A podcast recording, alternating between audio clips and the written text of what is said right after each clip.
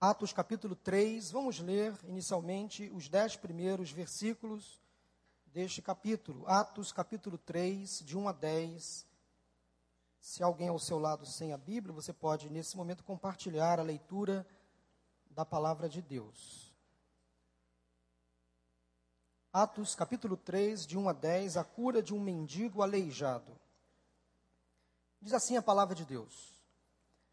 Certo dia, Pedro e João estavam subindo ao templo na hora da oração, às três horas da tarde.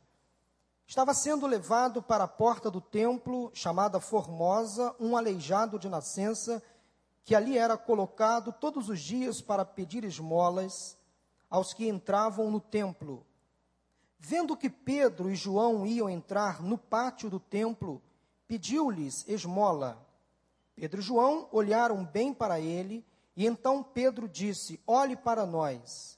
O homem olhou para eles com atenção, esperando receber deles alguma coisa. Disse Pedro: Não tenho prata nem ouro, mas o que tenho, isto lhe dou. Em nome de Jesus Cristo, o Nazareno, ande. Segurando-o pela mão direita, ajudou-o a levantar-se, e imediatamente os pés e os tornozelos do homem ficaram firmes. E de um salto pôs-se em pé e começou a andar. Depois entrou com eles no pátio do templo, andando, saltando e louvando a Deus.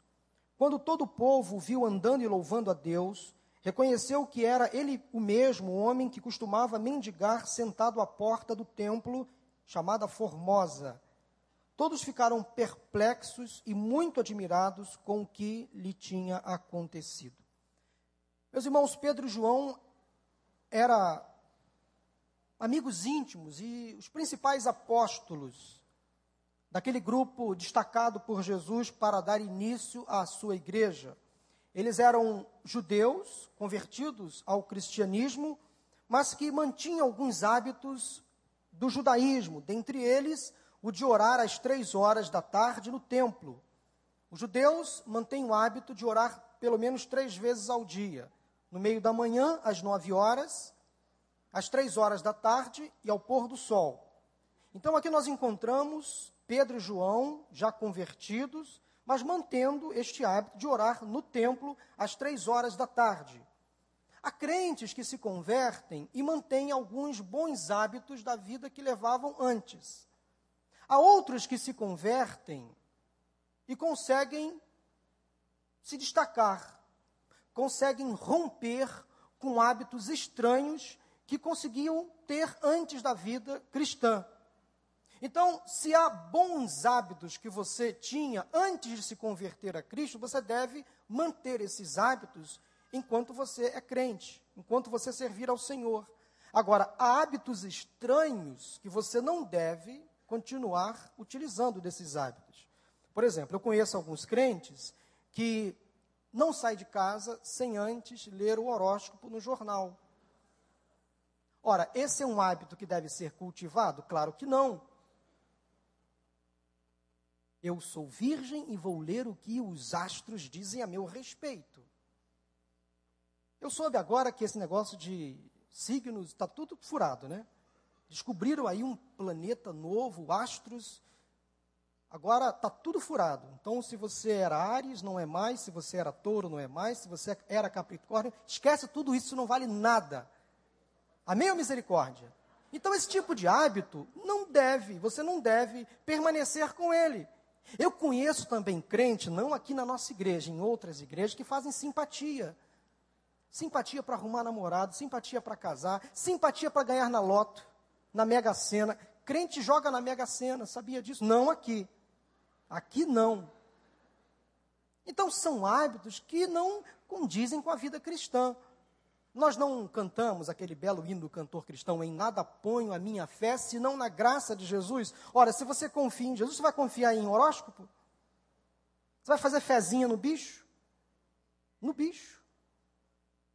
Então, não tem nada a ver. Agora, bons hábitos devem ser mantidos, cultivados.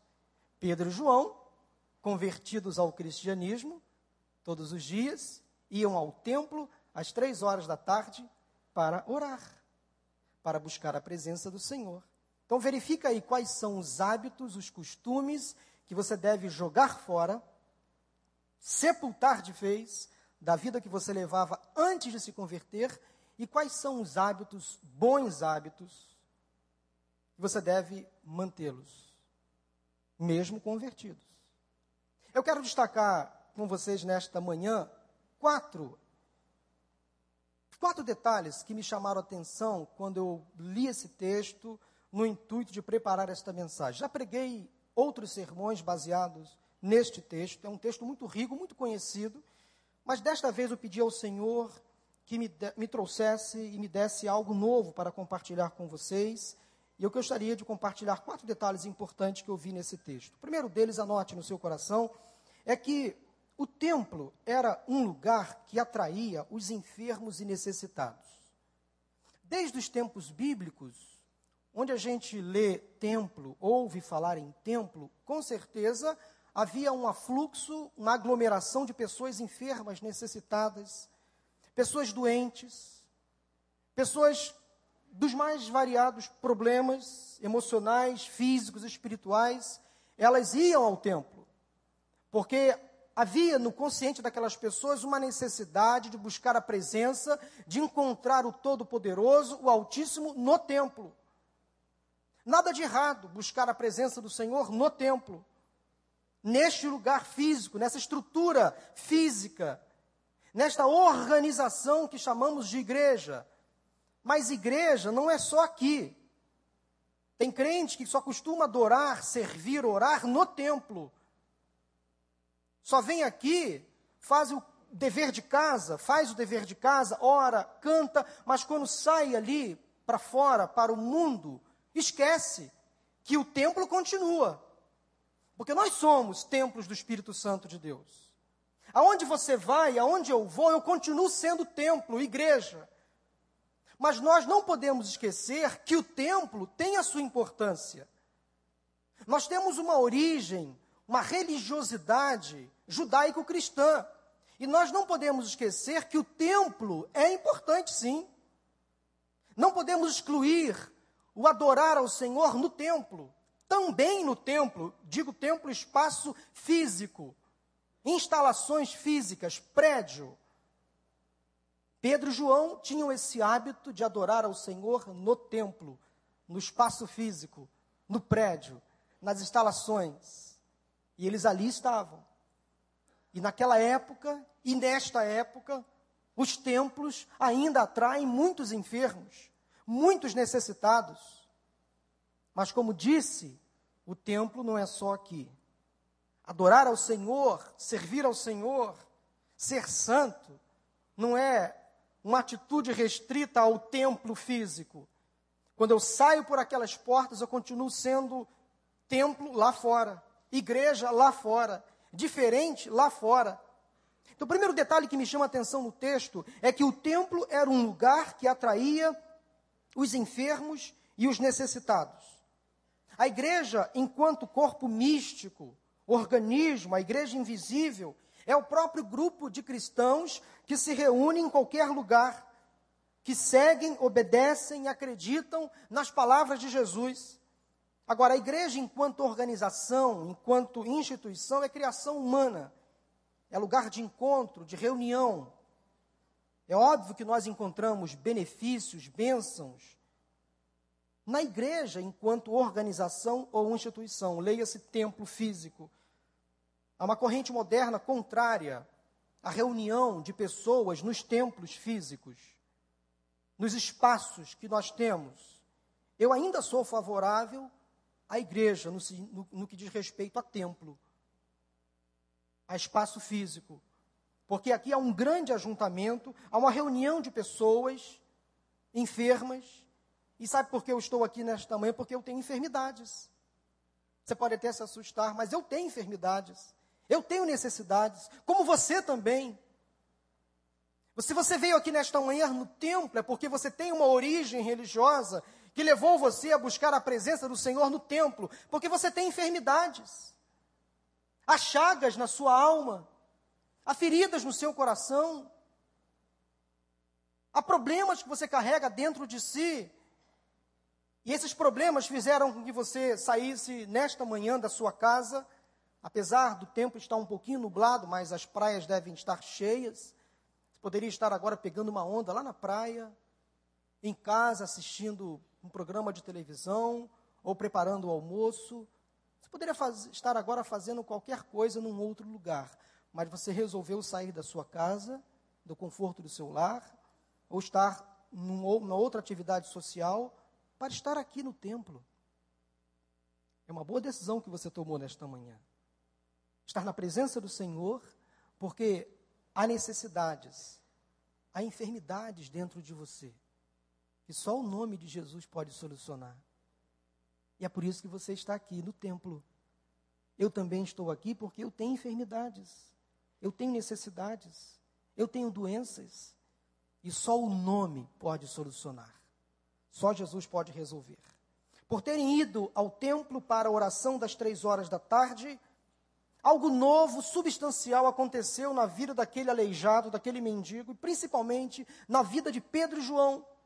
Eles também foram abençoados por estarem ali no templo às três horas da tarde para buscar a presença do Senhor. A meu ver, nós não podemos e nem devemos abrir mão do privilégio de nos reunirmos no templo, nesse grande ajuntamento, depois de uma semana inteira de atividades, de compromissos, nós estamos aqui neste domingo pela manhã para adorarmos ao Senhor neste lugar, neste espaço físico, neste templo. A nossa igreja está há quase, ou há mais de 22 anos, organizada neste bairro. Ela mudou de espaço físico, de templo físico, mas ela continua cumprindo o seu objetivo de conduzir pessoas aos pés de Cristo. É muito bom nos reunirmos aqui juntos. Juntos somos melhores, agora juntos somos melhores cultivando. Nós não podemos abrir mão da nossa veia templária. Todos nós somos templários. Nós gostamos de estar aqui e faz bem estar aqui. Igreja, não se esqueça, é onde você está. É onde você se reúne não seja a igreja só aqui no templo. Você continua sendo igreja lá fora, no seu trabalho, na sua casa, na sua faculdade, na sua escola, entre os seus vizinhos. Lá também é igreja. Lá também você é templo do Espírito Santo de Deus. Todos os sábados pela manhã, durante esses dois meses de janeiro e fevereiro, a nossa igreja se reúne lá na praia. Lá nós realizamos o nosso culto. Lá nós adoramos ao Senhor. Culto não é só prestado aqui nesse espaço físico. Culto é prestado aonde você está. Você adora o Senhor em todos os lugares. Então, lá na praia, ontem pela manhã, nós realizamos lá o nosso culto, em meio às ondas, entre as barracas, entre um papo e outro, né, Márcio? Estávamos lá cultuando e adorando ao Senhor, lá era a igreja. Eu estive agora, recentemente, em Nova Friburgo, estive ali numa igreja, abarrotada de doações, de desabrigados, muitas pessoas ali, naquela igreja. E estava conversando com um dos pastores, ele veio lamentar-se comigo, pastor, nós amanhã domingo, isso era um sábado, nós não vamos poder fazer o culto aqui na igreja. Eu falei, me enganam, pastor. O culto vai continuar sendo feito. Isso que vocês estão fazendo aqui é culto. Atender um desabrigado, dar uma doação, Oferecer ajuda ao necessitado também é culto, também é adoração. Olha, pastor, quanta gente no culto de hoje. Muitas pessoas entrando e saindo, roupas chegando, doações saindo, muita coisa acontecendo. Eu falei, pastor, olha que culto maravilhoso que estamos prestando ao Senhor. A gente às vezes inverte, acha que culto é tão somente orar, cantar. Culto é serviço. Culto é ato de graça, culto é adoração. A igreja romana tentou ensinar durante muitos e muitos anos que fora da igreja não há salvação. Leia-se igreja, instituição, espaço físico, templo físico. Mas a leitura da Bíblia nos mostra que fora de Cristo não há salvação. Cristo é o autor da salvação. Isso você precisa entender. Cristo é o autor e consumador da nossa fé, ele é o autor da salvação, então fora dele não há salvação. Você sabe por que estamos aqui nesta manhã de calor, porque eu e você temos enfermidades e necessidades na alma que somente o nome de Jesus pode resolver, solucionar. Agora, eu queria que você admitisse que dentro de você há enfermidades, há doenças, há chagas, há aleijões na sua alma que só Jesus Cristo pode curar. Só Ele pode solucionar. Então saia do seu pedestal de arrogância. Deixe de ser um pouco orgulhoso e admita: Senhor, eu tenho doenças, eu tenho enfermidades, há legiões na minha alma que só o Senhor pode resolver. Eu admito que eu sou pecador. Eu não merecia estar aqui, mas eu só vim aqui no templo nesta manhã por causa da tua graça, do teu favor. Só o nome de Jesus pode purificar os meus pecados, curar a minha alma, me libertar, perdoar todos os meus pecados. Admita que você tem fracassos. Você não é o todo-poderoso. Então, o templo é lugar que atrai os enfermos, os necessitados. Que bom que você está aqui. Não deixe de vir aqui. É bom você estar aqui nesta manhã. Você pode até negar, você pode até tentar esconder, você pode até dissimular, mas há enfermidades emocionais, espirituais que têm corroído você, contaminado você, enfraquecido você, entristecido você, tirado o seu sono, tirado a sua paz, tem feito você chorar. Você pode estar aqui cantando, orando, mas dentro de você há enfermidades que só Jesus pode curar. Que bom que você está aqui. Que bom que você veio neste lugar. Neste dia feliz, neste santo lugar, eu marquei o encontro com Deus. Seu amor é leal, sua paz gozarei. Eu marquei o encontro com Deus. Você marcou o encontro com Deus na manhã de hoje? Que bom que você veio, legal. Eu louvo a Deus pela sua vida, porque você escolheu estar no templo para adorar ao Senhor, porque lá no seu coração você tem a ideia, a intenção, lá na sua mente, você tem a intenção de buscar a presença do Senhor neste lugar. Mas volto a dizer e quero esclarecer: a adoração, o serviço não deve se restringir a esse espaço físico. Ao sair por aquelas portas, continue servindo, adorando, sendo igreja, fazendo diferença lá fora também. Segundo detalhe que me chama a atenção no texto, anote, é que o aleijado olhou para Pedro e João. Há vários olhares no texto que acabamos de ler. O primeiro deles é do aleijado para Pedro e João. O necessitado, aquele homem, mendigo, aleijado, viu os apóstolos e implorou por ajuda. Pedro e João chamaram a atenção do aleijado por alguma razão aqueles dois homens apóstolos se destacaram entre as pessoas que entravam e saíam do templo. Eles não tinham nada a oferecer, mesmo assim pararam, porque sabiam que o aleijado estava ali à porta do templo, a porta chamada Formosa. E de Formoso, tudo tinha naquele lugar: o templo, as portas, os espaços do templo, menos aquele homem que estava ali. De nada ele tinha de Formoso não chamava atenção.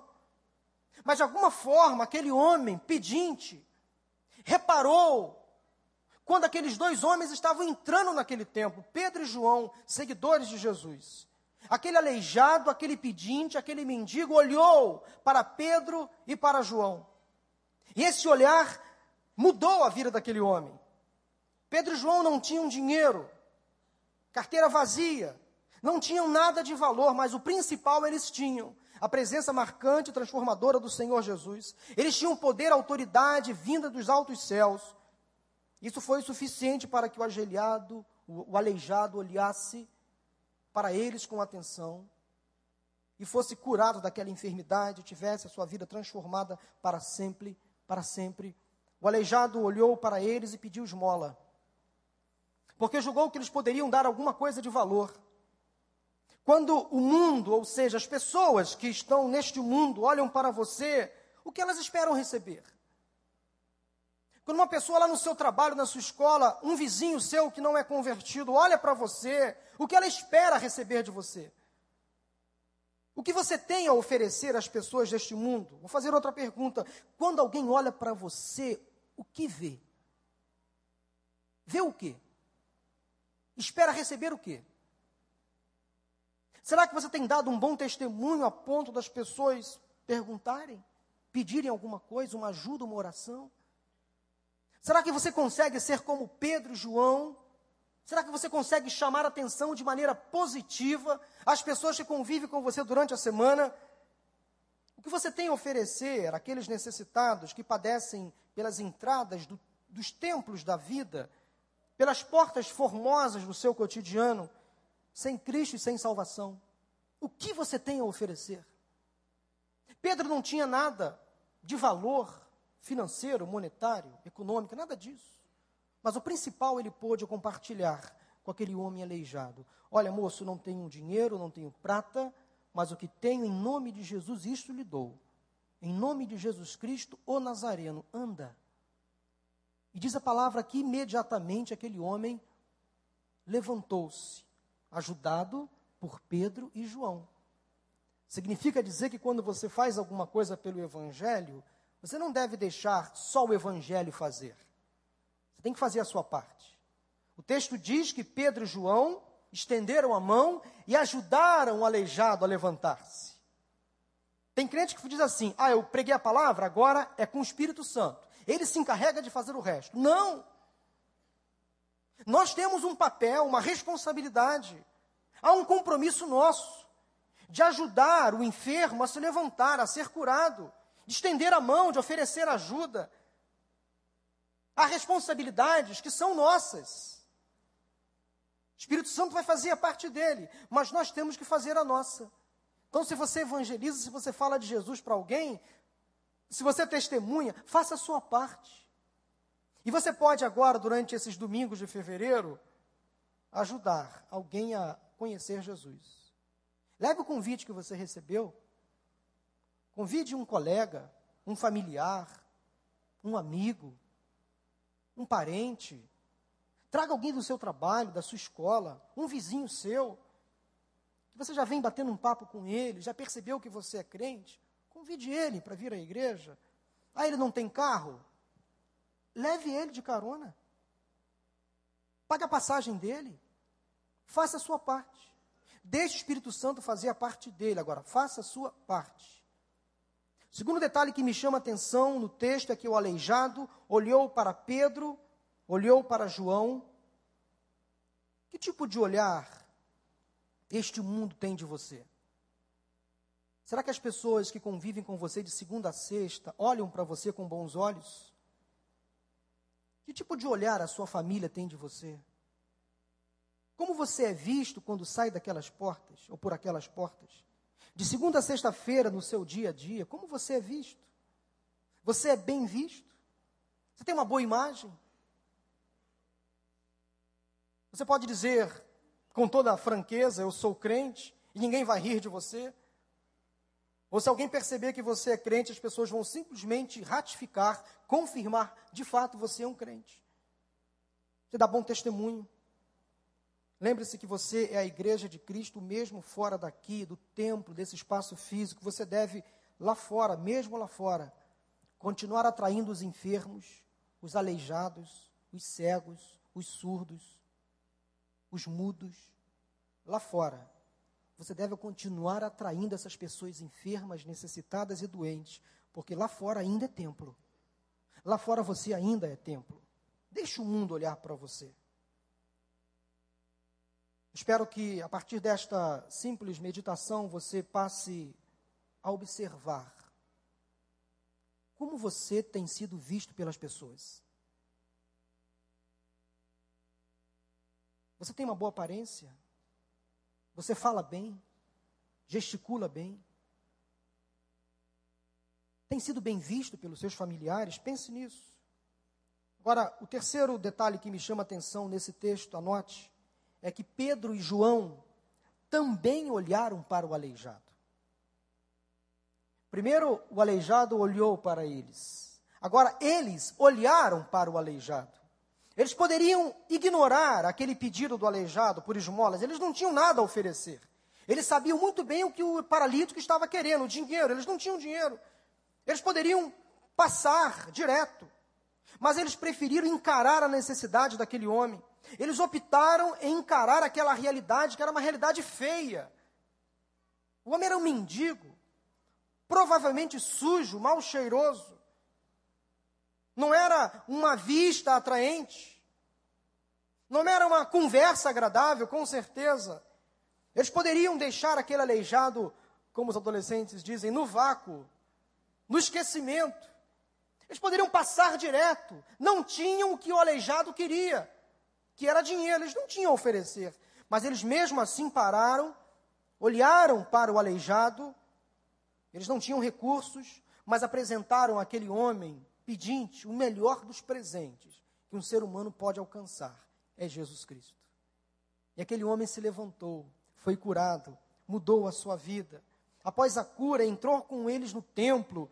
Imagine a cena, andando, correndo, saltando, gritando, porque o texto nos leva a crer que aquele aleijado, agora curado, entrou com eles dois no templo, fazendo o maior alvoroço, cantando, gritando, brincando com as pessoas. Sou eu, eu estava lá. Vocês nunca pararam para me dar o que esses dois homens puderam hoje me oferecer. Jesus me curou e eles me apresentaram Jesus. Eles olharam para a minha necessidade. Eles olharam para os meus problemas, para as minhas enfermidades. Eles tiveram um olhar diferente, por isso que eu estou aqui andando, à vista de todos. E diz o texto que todos que estavam no templo se alegraram com aquele aleijado agora curado. Começaram a dar glórias a Deus. É muito bom quando a gente percebe o que Jesus faz na vida das pessoas. Naquele templo, na tarde daquele dia, todos os judeus que estavam ali para orar ficaram igualmente maravilhados. Pedro disse: Olhe para nós. Eu acho interessante, marcante, profunda as palavras de Pedro olhe para nós. Por que Pedro fez esse convite com tanta convicção? Porque tanto ele quanto João tinham atitude e mudança. Atitude e mudança. Você precisa assumir a sua responsabilidade de crente. Você tem que ter atitude. Eu sou crente, sim, sirvo a Jesus, sigo a Jesus, eu tenho que ser diferente. Então, crente tem que falar de maneira diferente. Leia Efésios 4, 29. Crente tem que pensar de maneira diferente. Leia Filipenses 4:8. Crente tem que agir de maneira diferente. Leia 2 Coríntios 5:17. Crente tem, se, tem que se compadecer de maneira diferente. Leia 1 João 3, 17 e 18. Crente tem que ser diferente, não tem jeito. Leia Romanos 12, 2. Seja diferente e faça a diferença. Não tem jeito, crente não pode ser igual às pessoas do mundo. Ele tem que ser diferente. Então, seja diferente, tome uma atitude. Você é um crente em Jesus, a velha vida já é passado. Você tem que assumir um novo compromisso com Deus, uma responsabilidade de ser diferente. Tome uma atitude de mudança neste ano de 2011. Pare de brincar de vir à igreja. Cresça, amadureça, por isso que a nossa igreja oferece possibilidades inúmeras de você crescer, amadurecer. Então não pode mais você ficar brincando de ser crente. Quando tenho necessidades e problemas, eu vou à igreja, oro, tudo se resolve, aí volto para casa, esqueço tudo. Pare de sofrer de amnésia espiritual. Você não pode esquecer o que você aprende. Você nunca será perfeito. Como disse, todos nós temos enfermidades, todos nós temos doenças.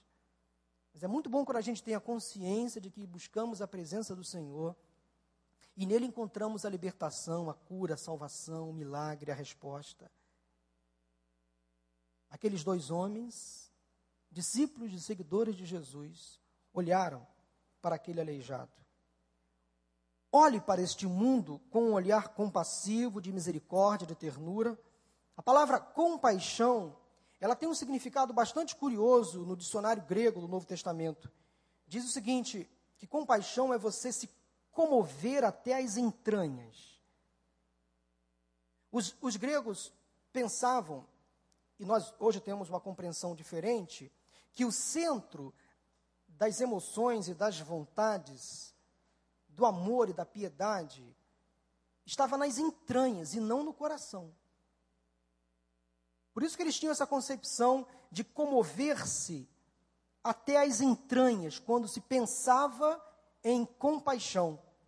A palavra compaixão no grego, preste atenção, possui o mesmo radical de esplanquinologia, que significa o estudo das partes viscerais. Então, no grego, o estudo das partes viscerais, uma palavra chamada esplanquinologia, tem o mesmo radical de compaixão. Nós entendemos hoje que o centro das emoções, das vontades, do amor, da piedade é no coração, mas o grego tinha uma concepção um pouco diferente. Eu gosto muito de ler Max Lucado e ele tem um livro Faça a Vida Valer a Pena. E ele diz que compaixão é um movimento interior profundo. Em outras palavras, sentir compaixão de alguém é, já ouviu falar a expressão nó nas tripas? É isso, isso é compaixão. É você se corroer por dentro, se comover. Você não consegue ficar parado, tamanha dor, o sofrimento do outro, a necessidade do outro. É você ter empatia, se colocar no lugar do outro. É as, as coisas lá de dentro começarem a balançar e você não conseguir se conter. Tem que fazer alguma coisa. Eu louvo a Deus porque agora, neste mês de janeiro, muitos irmãos da nossa igreja tiveram compaixão pelos necessitados lá da região serrana. Enviaram doações, roupas, remédios. Irmãos doaram seu tempo. Teve irmão da igreja que doou o caminhão da sua empresa para levar os mantimentos. Outros foram juntos. Abriram mão das férias, do trabalho, dos estudos, estão lá, estiveram lá. Nó nas tripas. A gente não consegue ficar parado, tamanha necessidade do outro. Eu estive lá, passei dois dias em Friburgo, meus irmãos, é calamidade total. O irmão Washington teve em Teresópolis, né, Washington? É só estando lá para ver o sofrimento daquela gente. A televisão não mostra nem um terço do que está acontecendo lá. É destruição, é miséria. É uma cidade devastada por um terremoto. Corpos ainda soterrados. Muitos nem serão encontrados. Mau cheiro pelas ruas, urubus voando, pessoas chorando. Domingo retrasado, pela manhã, eu fui a Campo do Coelho, uma área muito afetada. Passando pela estrada que liga Friburgo a Teresópolis, eu vi um corpo à beira da estrada, enrolado num plástico preto, aguardando remoção. Logo adiante, uma senhora chorando em prantos, provavelmente parente daquele morto que está ali estava. Compaixão é isso. É você ver aquelas cenas e ficar incomodado por dentro. Se fosse comigo. Muitos aqui já viajaram várias vezes para Friburgo, Teresópolis, São José do Vale do Rio Preto, aquelas cidades afetadas. Você fica pensando, ah, eu fui naquele lugar, eu conheço alguém que mora lá naquela cidade. Isso é compaixão, você se colocar no lugar daquele povo. Muitas daquelas pessoas já receberam alimento material, alimento físico. Nós já fizemos a nossa parte, ou melhor, parte da nossa parte. Que o principal, muitas daquelas pessoas não receberam ainda que é Jesus Cristo. E o fato delas não conhecerem Jesus, isso deve nos levar a ter compaixão delas. O fato do seu vizinho não conhecer Jesus, deve se corroer por dentro. Entende isso? Isso é ter compaixão. Ter compaixão é quando você percebe um familiar seu indo para o inferno. Não só quando a casa cai, não só quando a avalanche leva tudo. Você deve sentir a mesma compaixão, a mesma empatia quando você percebe que familiares seus não conhecem Jesus como você conhece. amigos do trabalho, da escola, vizinhos. Você tem que sentir uma dor interna, uma coisa que te incomode. Infelizmente, muitos de nós só agimos quando o pior acontece um desabamento, um terremoto, algo parecido. Mas o pior acontece todo dia em muitas casas, ao nosso lado. Tem gente morrendo e indo para o inferno. Quer coisa pior do que isso? Então, tudo isso deve gerar em nós compaixão. Precisamos a ter, a compa ter compaixão, olhar este mundo com os olhos de Jesus. Nós deve, devemos aprender a olhar este mundo como Jesus olhava. O olhar dele sempre foi um olhar diferente. Lucas capítulo 7, versículos de 11 a 17, conta a história de uma mulher viúva estava sepultando seu único filho. Ela morava numa cidade chamada Naim. E diz a Bíblia que ela estava saindo da cidade de Naim com seus amigos, parentes, vizinhos, chorando, lamentando a perda daquele único filho. Aquela multidão de choro saía de Naim, na direção contrária entrava uma outra multidão. O contraponto. A multidão que vinha na contramão, interessante que a multidão de Jesus sempre está na contramão, né? Na contramão do choro, da angústia, da morte, do pecado, das conformidades deste mundo. Aquela multidão que entrava em Naim se deparou com aquela multidão que saía. Jesus olhou para aquela mãe, para aquela mulher, viúva enterrando o único filho. Imagine só. Diz a Bíblia que ele olhou, ele viu aquela mulher e ele parou. O cortejo parou. Ele olhou para aquela mulher e bastou um olhar para que a vida dela fosse transformada, modificada. Ele disse: mulher, não chore. Ele fez mais. Além de enxugar as lágrimas do rosto daquela mulher, ele parou o caixão, viu que o filho dela estava ali sendo sepultado, indo para o sepultamento, tocou no corpo daquele rapaz e deu uma palavra Jovem, eu te mando, levanta-te. Diz a Bíblia que imediatamente aquele jovem se levantou. Aquela mulher se alegrou. Voltou para casa alegre. E aí, as duas multidões se uniram numa só. Uma mesma multidão. Agora alegre, a multidão da vida, da alegria, porque Jesus olhou para aquela mulher. Lucas 19, de 1 a 10, também conta-nos a história de Zaqueu chefe dos coletores de impostos de Jericó, rico, mas fraudulento. Todos nós temos um mais, né? um porém. A Bíblia conta a história de Namã, general, poderoso nas batalhas, vitorioso, conceituado diante do rei, mas era leproso. A Bíblia conta a história de uma mulher, a mulher samaritana, à beira de um poço, aceitou beber da água viva, que é Cristo Jesus, mas ela tinha um passado de fracasso nos seus relacionamentos conjugais, já tinha sido casada cinco vezes. Pedro era um discípulo destemido, esse mesmo Pedro que estamos aqui falando dele, afirmou ser capaz de dar a própria vida pelo Mestre, tornou-se um dos principais líderes da igreja, mas fraquejou várias vezes, homem de pouca fé, negou Jesus três vezes. A Bíblia conta também uma história de uma mulher pecadora, foi capaz de gastar toda uma fortuna com um perfume caríssimo na época, simplesmente para banhar os pés de Jesus, mas aquela mulher era pecadora, vítima de preconceito, um preconceito desumano de toda uma sociedade. Mas voltando a Zaqueu, este grande pequeno homem, ou este pequeno grande homem, ele tomou conhecimento que Jesus passaria pela sua cidade. E ele queria olhar para Jesus, olha só, ele queria ver Jesus passar por Jericó. Não conseguiu furar o bloqueio da multidão, correu adiante, você conhece a história, subiu numa árvore, e quando subiu naquela árvore, quando Jesus passava por debaixo daquela árvore, Jesus olhou para Zaqueu. Olha o olhar de Jesus aí fazendo a diferença na vida de Zaqueu. Olhou para Zaqueu. O olhar de Jesus faz toda a diferença. Ele olhou para Zaqueu e disse: Zaqueu, desce depressa dessa árvore, porque hoje eu quero ir para a sua casa. Bastou um olhar de Jesus para Zaqueu, para que toda a sua vida fosse transformada. Ele foi modificado através daquele olhar de Jesus. Mesmo na cruz do Calvário, depois do maior sofrimento que um ser humano pôde experimentar, Jesus Cristo continuava a ter compaixão pelos perdidos, pela humanidade.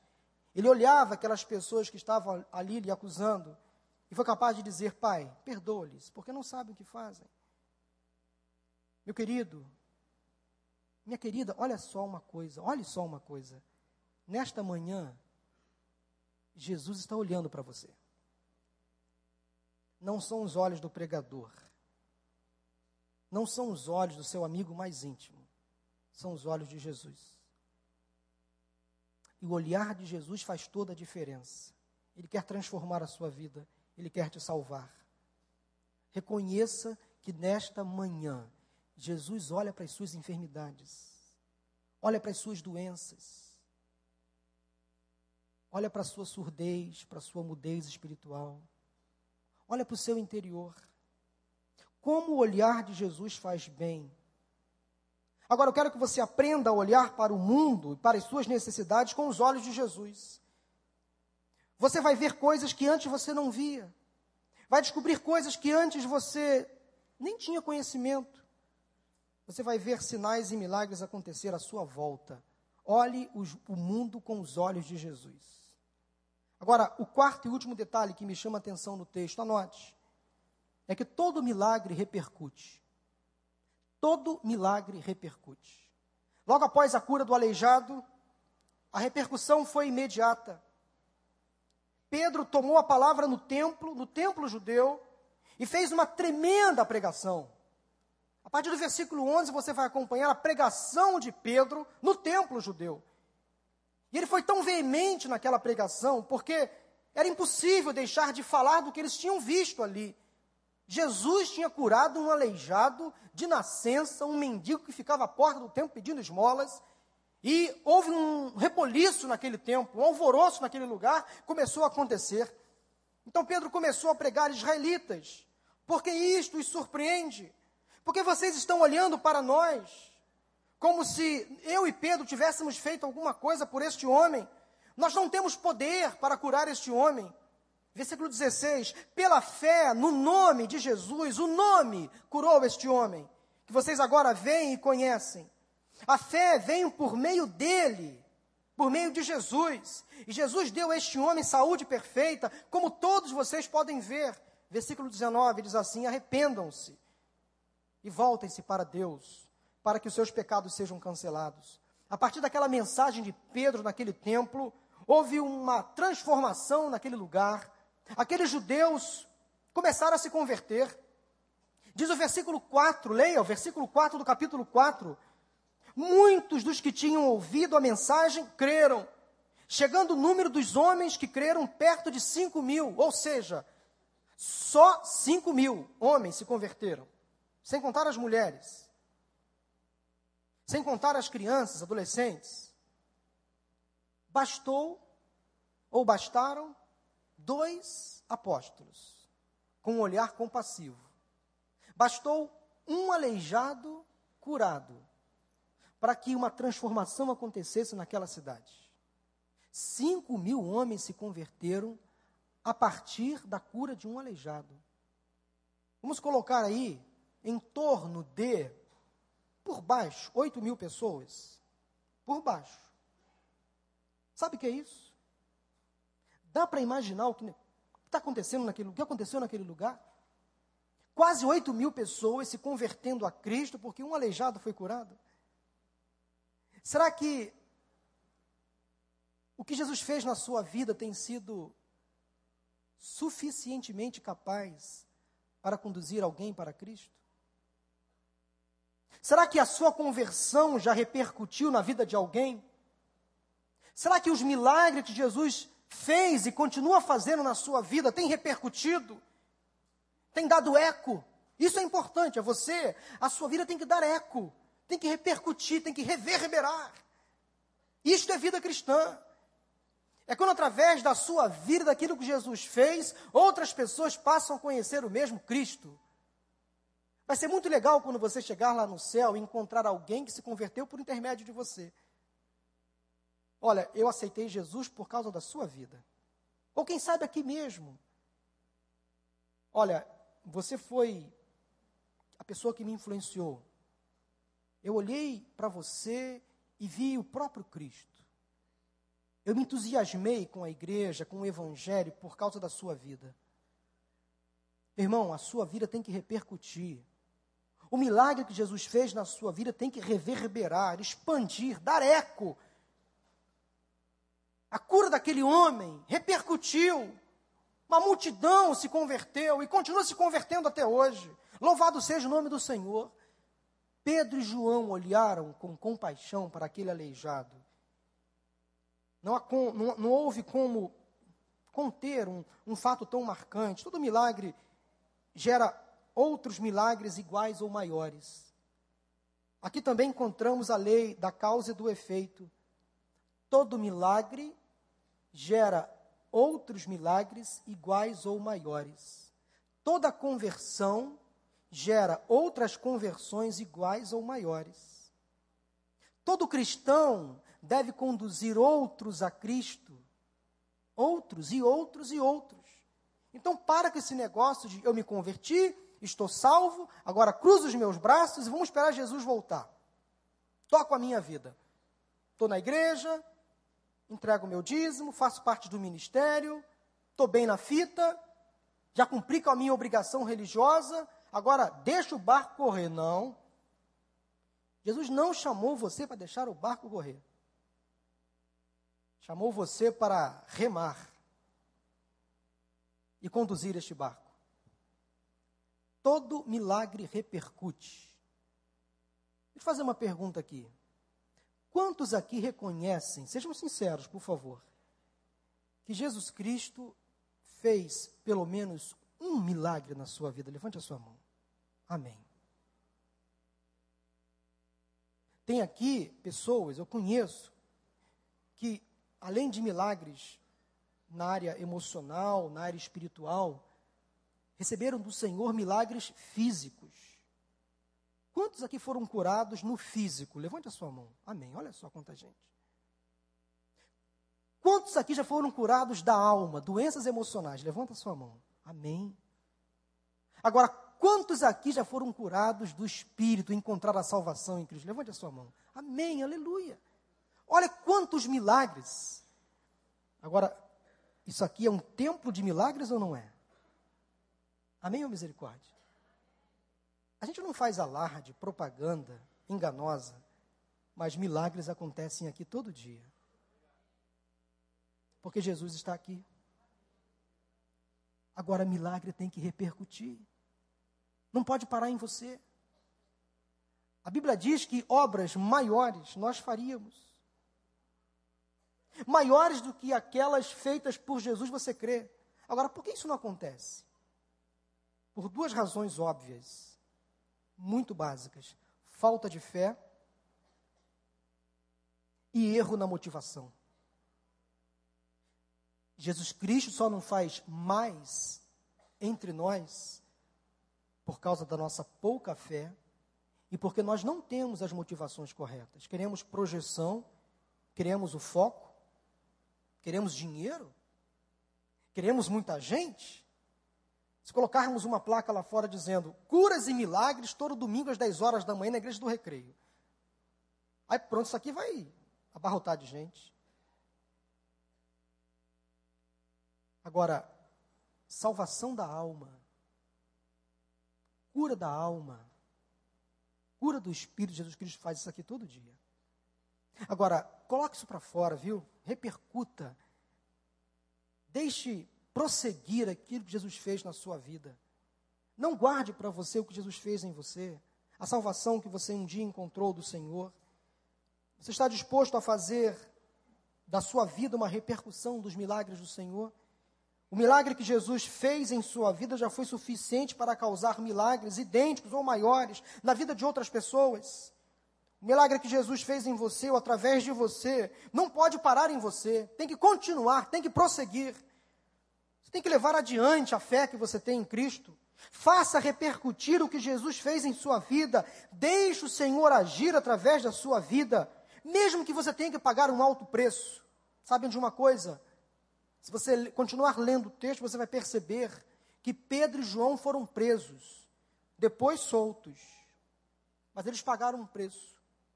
Então, pague um preço para que o milagre continue acontecendo na vida de outras pessoas. Vale a pena pagar um preço para que outras pessoas conheçam Cristo que você um dia conheceu. Eu quero terminar essa mensagem, esse sermão, dizendo o seguinte: tudo que eu disse aqui, tudo que a gente conseguiu extrair desse texto tão conhecido, só foi possível por causa do nome de Jesus. Nome poderoso, nome doce, que transforma o mais triste e abatido coração.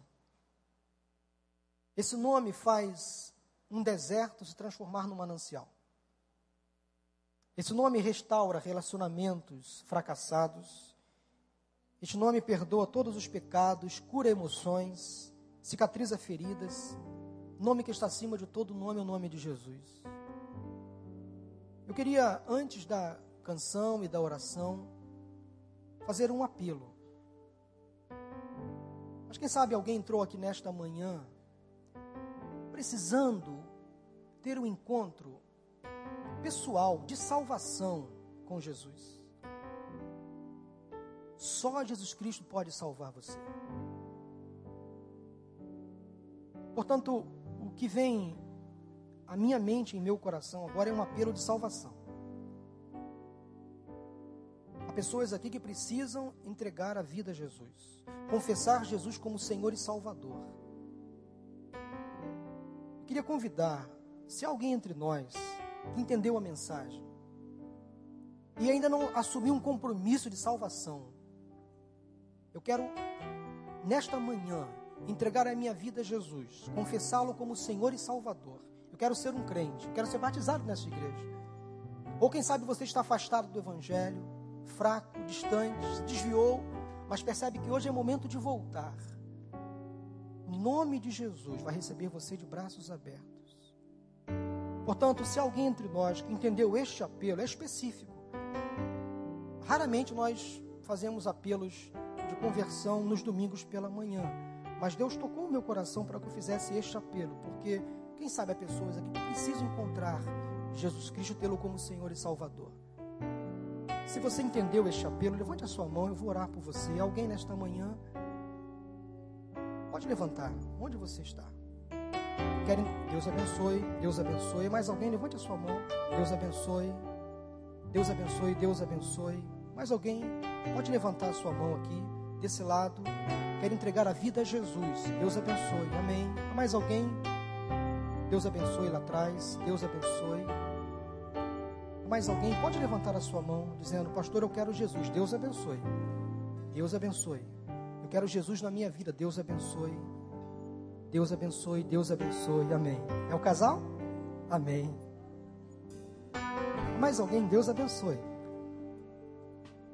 Olha, muitas pessoas levantando assim a mão. Eu fui claro no apelo.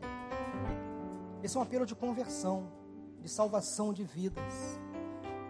Vocês que levantaram a mão estão agora reconhecendo que a partir deste dia, Jesus Cristo é o seu Senhor e o seu Salvador. O nome de Jesus vai fazer toda a diferença agora. Agora quero convidar você, em nome de Jesus, vai vir aqui à frente. A igreja vai se colocar de pé. Vamos cantar esse louvor. Todos aqueles que levantaram a mão, podem vir aqui. Pastor Tiago vai estar aqui para receber você. Todos vocês que levantaram a mão, podem vir aqui. Sem constrangimento, sem medo, podem vir. Só de ouvir tua voz. Podem vir, em nome de Jesus. Pastor Tiago vai estar aqui com conselheiros da igreja para receber você, para te abraçar. Podem vir em nome de Jesus. Eu quero conselheiros aqui também, ao lado dessas pessoas. Minha dor eu sofrer, pois de paz tu inundas meu ser. Só de ouvir tua voz só de ouvir tua voz, de sentir teu amor, só de pronunciar o teu nome. Podem vir em nome de Jesus. Você que levantou a sua mão, sai do seu lugar.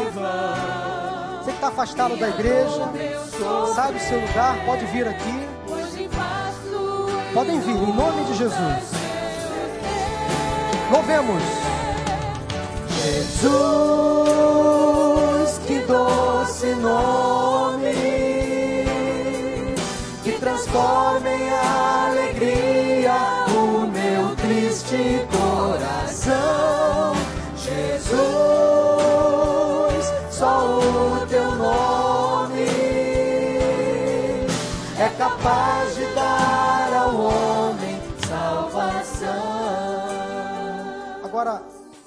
Outro apelo agora que quero fazer é para aqueles que já são crentes.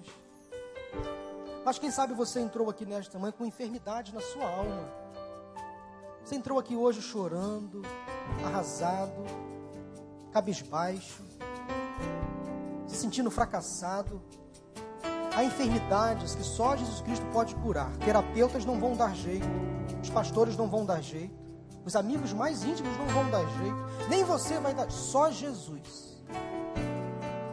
Portanto, eu quero convidá-lo neste momento de oração a reconhecer: Deus, eu, eu tenho doenças, eu tenho fraquezas, eu tenho compulsões, há pecados que eu não consigo me libertar. Eu quero agora confessar, Deus, que há doenças no meu coração, na minha alma, que me corroem, que me jogam para baixo. Em nome de Jesus, Senhor, me liberte. Você quer fazer essa oração? Levante a sua mão também. Pode levantar. Deus abençoe. Pode levantar. Deus, eu tenho doenças, eu tenho fraqueza, eu tenho enfermidades. Há legiões na minha alma que só Jesus pode me curar. Louvado seja o nome do Senhor. Agora você aí mesmo, no seu lugar, você vai orar com fé. Vai orar com fé. Para Deus te libertar hoje, nesta manhã, de todos os problemas que contaminam você. Todos os pecados, todas as sujeiras que você vem fazendo. Só Jesus Cristo pode libertar você. Agora, há decisões que você tem que tomar. Há portas que você precisa fechar. Há nãos que você precisa dar. Há lugares que você não pode mais frequentar. Há amizades que você não pode mais ter. Isso depende de você. Deixe o Espírito Santo fazer a parte dele, agora faça a sua. Vamos orar? Senhor Deus, em nome de Jesus, eis aqui o teu povo nesta manhã reunido. Obrigado, Senhor, porque há milagres acontecendo aqui restauração de vidas, de casamentos, libertação de drogas, de vícios das mais variadas formas. Há pessoas sendo curadas, Senhor, na alma, depressões, ansiedades, compulsões. Obrigado, Senhor, porque a libertação do Senhor está neste lugar. Obrigado, Deus, principalmente porque há salvação de vidas neste lugar. Há pessoas que aqui estão reconhecendo Jesus Cristo como Senhor e Salvador, e nós te louvamos, Pai, por isso. Nós te louvamos pela tua fidelidade, pelo teu amor, pelo teu poder. Nós louvamos o nome poderoso de Jesus, nome sobre todo nome. Aceita, Senhor, a nossa gratidão, o nosso louvor, a nossa adoração. Nome de Jesus merece toda honra, todo louvor.